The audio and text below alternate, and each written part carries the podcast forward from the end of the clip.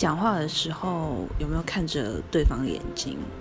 这件事情对我来说是一个很重要的特质，我非常介意。因为我至少可以确认你到底有没有在听我讲话，或是对方的专心程度。